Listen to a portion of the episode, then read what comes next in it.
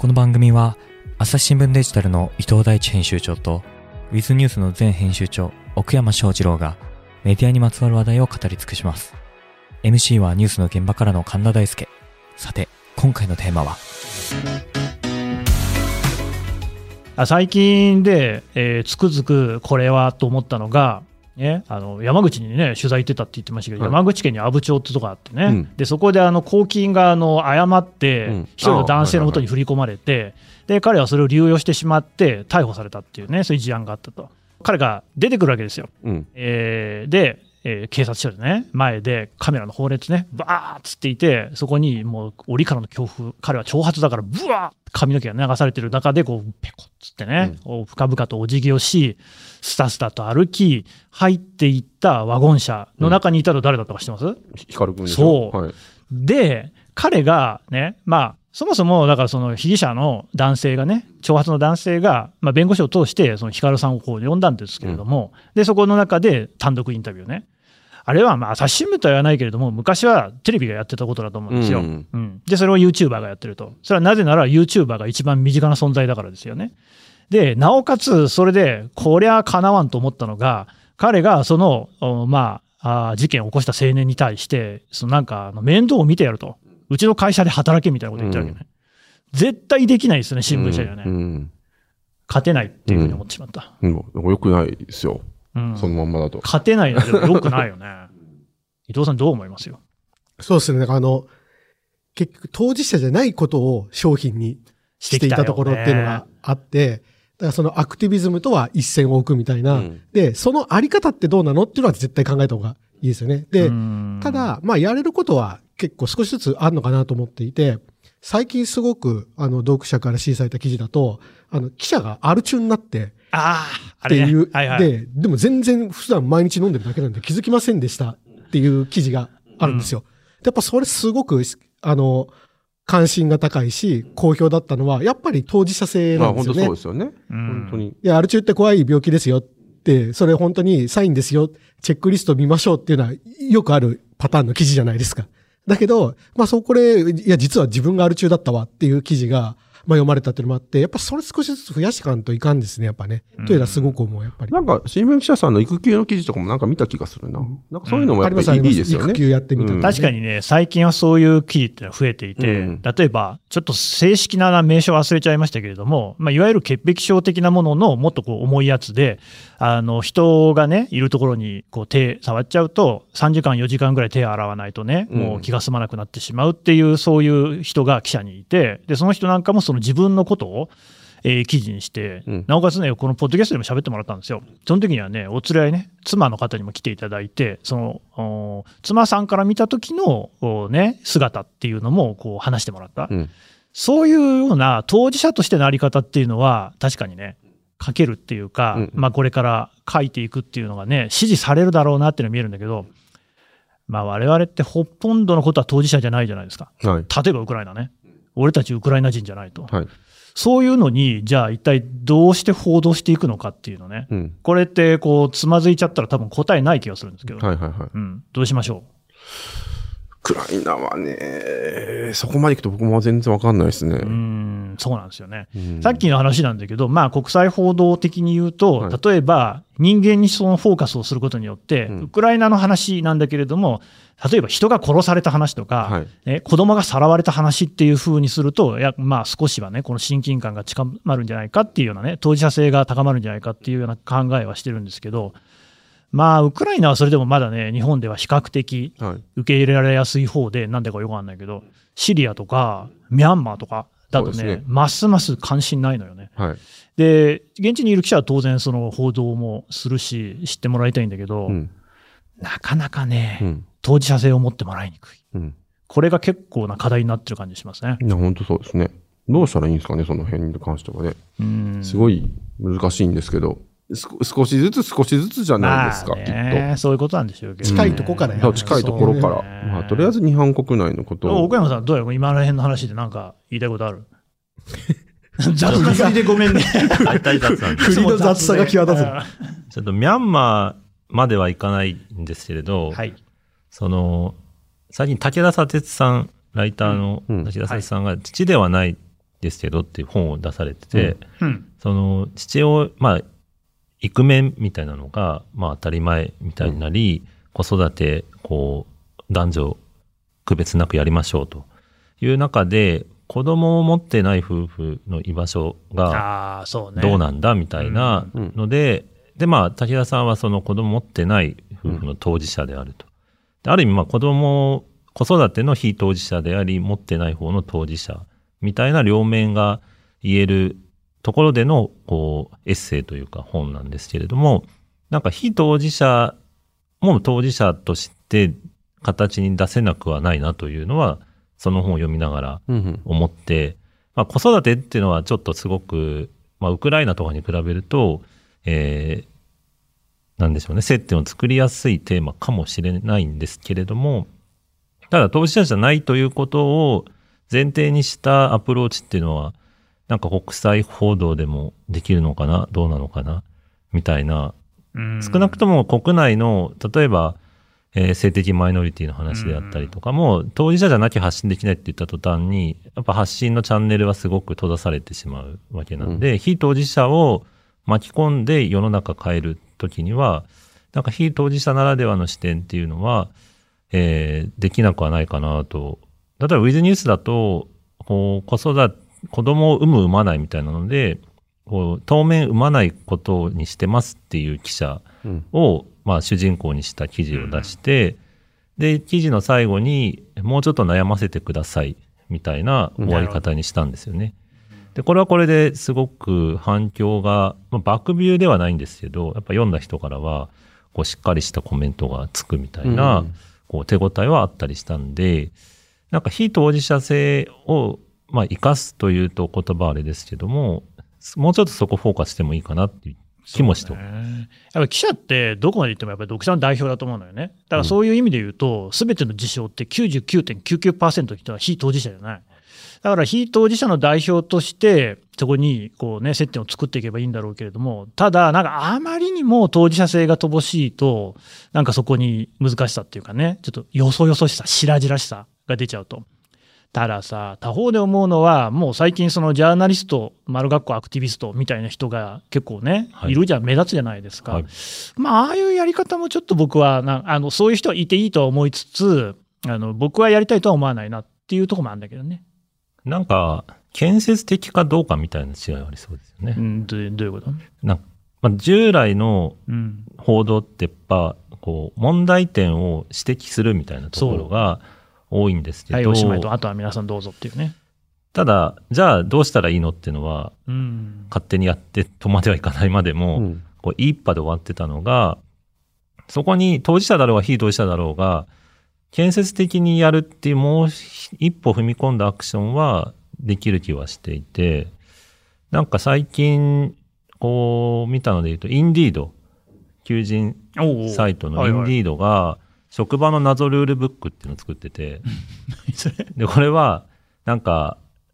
こう、花束渡すのは女性の役割とかですね。ああ、そういうやつね。なんかそういうのが、まあ今でも多少残ってそうで、もしかしたらやっちゃうかもしれない気をつけようみたいなうんルールをガーッと、まあ列挙してて、で PDF にまとめて、まあルールブック風にアップしてるんですけど、これってまあ、あの、まあジャーナリズムと大げさに思って作ってはいないと思いつつ、むちゃくちゃ役立つ要素があって、これを見たらとりあえず気をつけるポイントは見えてそうね。うん。これある意味建設的で、で、なるほど。まあジャーナリズムっていう定義を広げるなら、すごい建設的なジャーナリズムだなと思って見てて、うんなんかこの踏み込みが旧来のメディアにはちょっと足りないかなっていうん。やった方がいい。う。うん。うん。どどうすればいいのっていうのが、でもなんとなく解は見えてて、さっきのヨッピーさんが、そのコーチとかでやった時は、やっぱ行政の対応がちょっともうもったいなかったんじゃないかっていうのを指摘されてるわけじゃないですか。うん。で、これはなんか、こう、回答につながるような指摘の気がしていて、そこら辺の曖昧にしてたものがあるんだったら曖昧にしない方が今後はスムーズにいくよね。じゃあちょっと制度を変えたらいいんじゃないの、みたいなところが、もしかしたら我々があれを普通に取り上げちゃうと、こう、市の対応が問題だという声があるみたいなうん。感じで終えてたかな。書きそうだな。まあ、でもやっぱヨッピーさんね、そういうところですよね。やっぱりヨッピーさんが自分のその分析で書いている分には、はいまずもうスピード感が違うし、はいあと責任の所在がはっきりしてるから、はい。書きたいことは全部書けますよね。まあね。うん、そうなってくると、ねまあ、私たち新聞社員っていうのを今ちょっとね、忘れて考えると、ヨッピーさんみたいな書き手がたくさんいれば、それで報道って成り立つんじゃないの？うん。いや、成り立たないでしょ。なんで？僕ら入れないところ、記者クラブとかあるじゃないですか、だって。まあそんな別に新聞社なくせばね、勝手に消えるんじゃないですか。けど、例えば、なんですかね、えっ、と、自分で言うのもあれなんですけど、その、僕は僕で、その、ヨッピーという看板みたいなものがあって、フォロワーもたくさんいるし、うんヤフーニュースのアカウントも持ってるし、みたいなんで、僕も別に一個人ではないわけです、決して。ヤフーの後ろ盾があるし、ねフォロワーもいっぱいいるしで、だって、だから、僕だから、その、じゃあ店長さんも相手してくれましたけど、これが全然一、ね、もう、駆け出しってたらあれですけど、そういうバックグラウンドがない人が取材行っていけるかって言ったらいけないでしょうしね。だから、む難しいんじゃないですか、やっぱ。いや、でもだからさっきのその YouTuber とかの件もそうだけど、はいそもそも自分がインフルエンサーだと、フォロワーがいっぱいいます、はいみたいな人が、うんその時に応じて、えその人なりの報道活動をしていくっていう形に、うん。てか、それが人が見るものになるっていうのね、うん時代っていうのはもう本当近いんじゃないかなって気もするんですよ。いや、でもね、僕、継続的にやるの絶対無理だと思いますよ。うん、まあそこですよね。あの、結局なんか、暴露系 YouTuber ともたくさんいたじゃないですか。けど、軒並みもう更新停止して、うんこそ、まあ、ガーシーさん捕まっちゃってるし、うんこれこれさんとかもね、ん。もうなんか一時期の勢いはないというか、まあそんな感じですね。ですし、ややっぱね、こういうなんかややこしいのに首突っ込むとめちゃくちゃ消耗するんで、それこそ、ね。ね、朝日新聞ですっていうので、朝日新聞の看板に隠れて、はい隠れてって言い方あれですけど、まあ。記者さんが仕事する分には、もう会社の看板で守ってもらえるからいいんですけど、これ個人でやってたら全部矢飛んできますからね。だって僕もやっぱ土佐市のカフェの件で、そのカフェを一生懸命、なんかカフェがまあ気に食わない人たちが、まあ、グループがいるんですけど、その人たちにめちゃめちゃ粘着されまして、へ僕全部レスバして、全部言い返してましたけど、あああいうの、僕はそういうの楽しいたちなんで別にいいんですけど、普通の人だったら心折れちゃうよねとは思いますよ。まあ確かにね、それこそ訴訟リスクとか考えると、そうそうそうそうそう。会社の看板でやってると、朝日新聞社が訴訟の対象になってくるから、まあ、そこはホームとかが入ってくるわけですけどね、個人の場合はそうならないですそうそう、からね。ならないから。やっぱそれはね、その持持続的なものではない気がします。うあんまりん難しいですね。朝日新聞ポッドキャスト難しいニュースもポッドキャストで解説を聞くとちょっと理解できるかも。朝日新聞デジタルのコメントプラスって知ってる？テレビでおなじみのコメンテーターや記者が記事の背景やその先について投稿しているよ。もっと深く。もっとつながる。朝日新聞。そうなってくると伊藤さん、やっぱりね、そのいいとこ取りをしていかなきゃいけないよね。そうですよね。やっぱ組織でややってるっていうのの、まあいいとこ。うん。んで、あの、僕の前行ったバズイートの US が、やっぱり個人のタレントをやってこうって言って、YouTube をガンガンやってた時期があるんですよ。そうなんだ。で、あの、本当に話の面白い人が、ワイン飲みながら時の政治を語るみたいなのが、面白そう 100, 100万登録とか言ったら、それで何が起こるかっていうと、その人独立したんですよ。つまり、ね。やっぱこれって、その、難しくてやっぱ、やっぱり個人でできることは個人でやってもらった方がいいんですよ。確かに。だけども、ヨッピーさんが今、ね、言ってたように、でも個人だとやりきれんことあるよねっていう、そこは住み分ければいいだけの話なのかなと、うん。僕は思いますね。なるほどね。両方いればいいっていうことですね。そうそうそうそうそう。じゃあもう逆に言うと、こういうその土佐市の件とかは、もうヨッピーさんがこんだけ取材もしてくれたし、ちょっとある種任せちゃうみたいな、そういう感じでいいのかしらね。いやそういううんまあでも、地元の高知新聞とかも入ってますからね。高知新聞もね、ちゃんとやっぱりさすがに地元紙、早く記事が書いてましたよねで、地元のテレビ局とかもいろいろやってるみたいですよね。はいうん。ね、学校に爆破予告あったりとかね。いやちょっもうととんでもないことにな,、ねうんなってるから。なんかでもそういうこともしかしやっぱり高知とかにもね、今言っても東京から遠いじゃないですか、うん足場があるっていう人たちがちゃんとやってるってのは頼もしいですよね。うん。なんか難しいですよね。もうそこまでコストかけれる時代でもないんだよなっていうジレンマみたいなのありますよね。コスト問題コスト問題。うんうんまあね、だってヨッピーさんもあんなもん持ち出しで、まああれかな、でも結構ページビューとか行ったんじゃないですか？まあめちゃくちゃ行きました、あめちゃくちゃ行っ めちゃくちゃ行ったんですけど、なんですかね、まあ僕も、まあ赤字覚悟で、うんまあ別に赤字なら赤字でいいわぐらいのつもりで言ってますし、けどそれ仕事としてやるんだったら、ほん本当はそれダメじゃないですか。そうですね。ってなった時にね、で、なんかわかんないですけど、その新聞社とかはね、毎日こう買ってくれる人たちがいて、その、その、なんすかね行動力っていうんですかね、が、記者さんたちのその、まあ、足台になるわけじゃないですか。なそういうそう、仕組みがあるから、ん今んとこなんとかなってますけれども、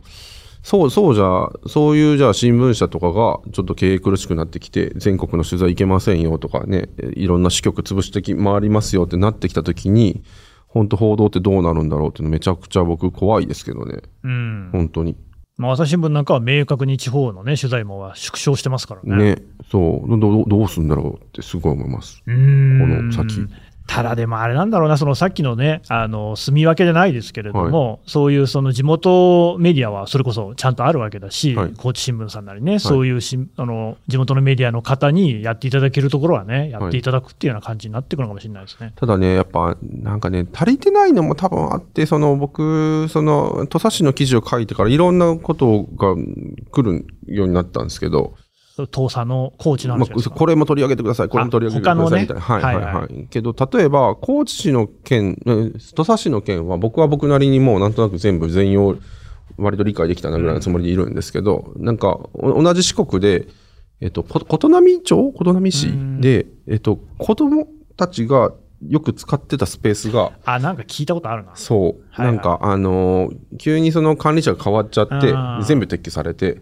で、なんか、子供たちが遊ぶ場所がなくなっちゃって、みたいな話が出たんですけど、それもまあ、取材とか入ってるんですけど、NHK でも入ってるんですけど、あんま深掘りされてないんですよね。うん。で、なんか、あの、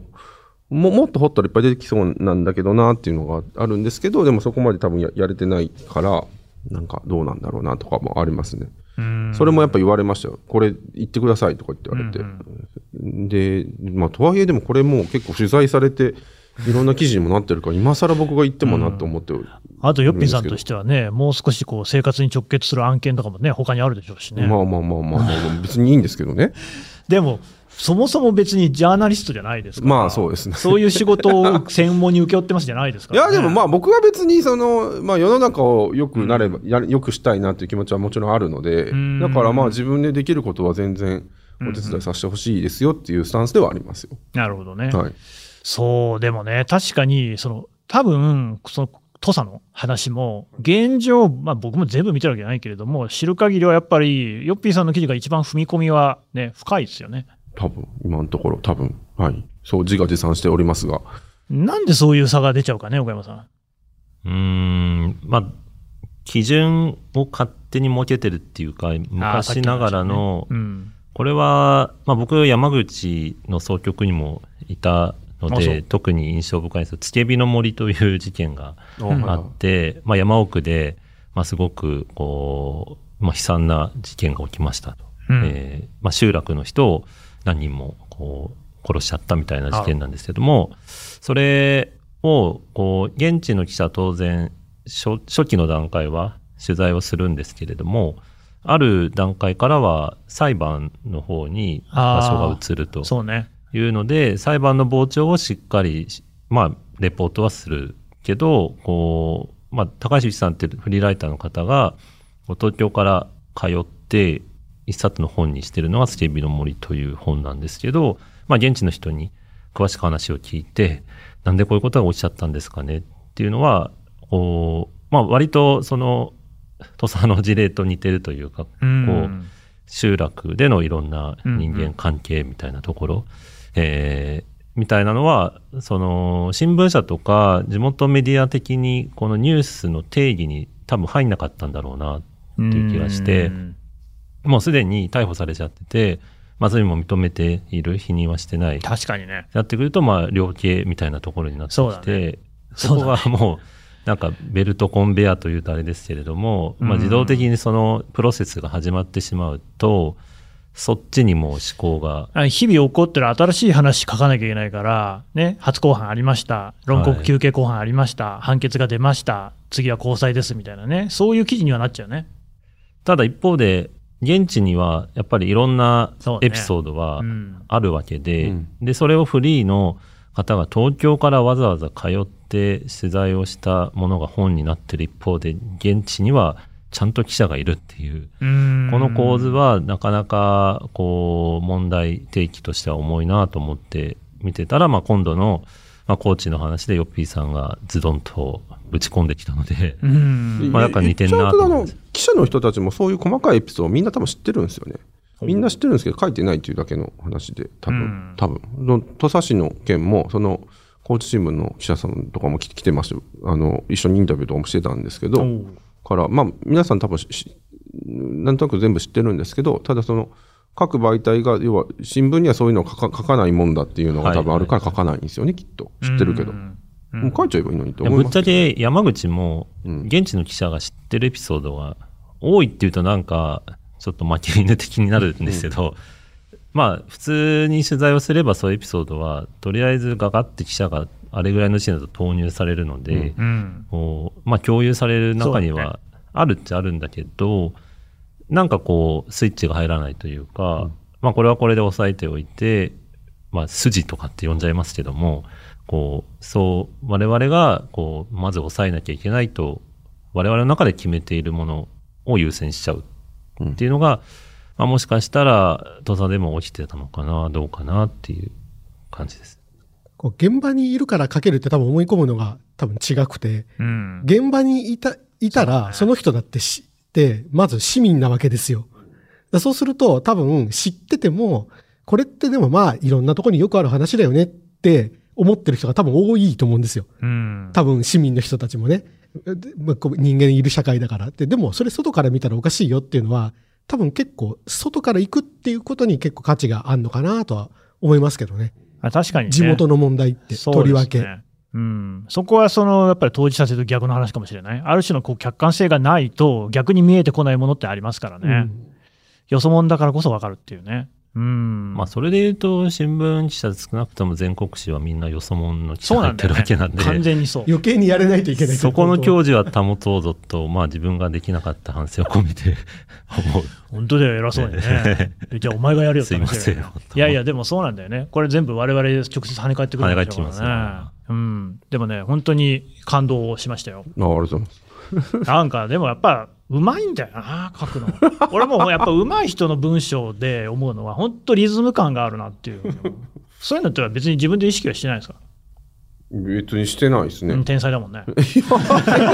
じゃない雑だな。別うんにいや、でも本当に思う。だから、あと、その文章の展開とかが全くこう、不自然さがないっていうね。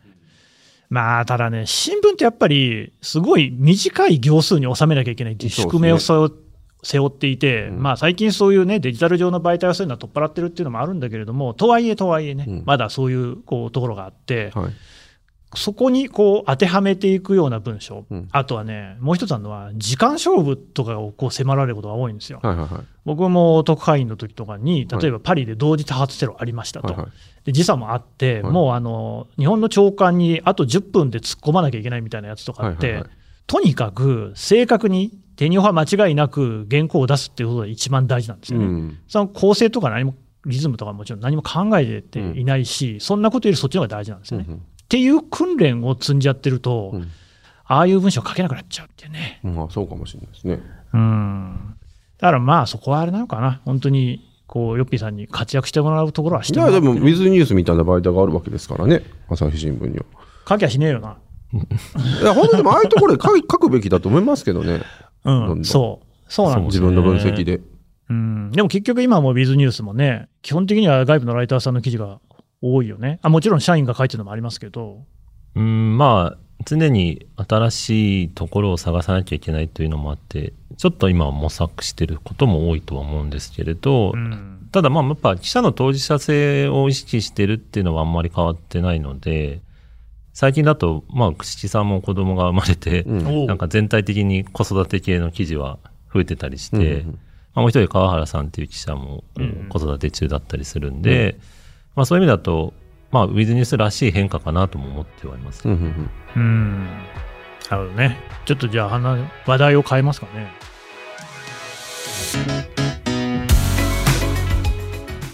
話はまだまだ続きますが続きは次回この番組は朝ポキ YouTube にて映像付きで配信しております。こちらもぜひチェックしてみてください。また番組に関する感想を募集しております。概要欄のフォームからお寄せください。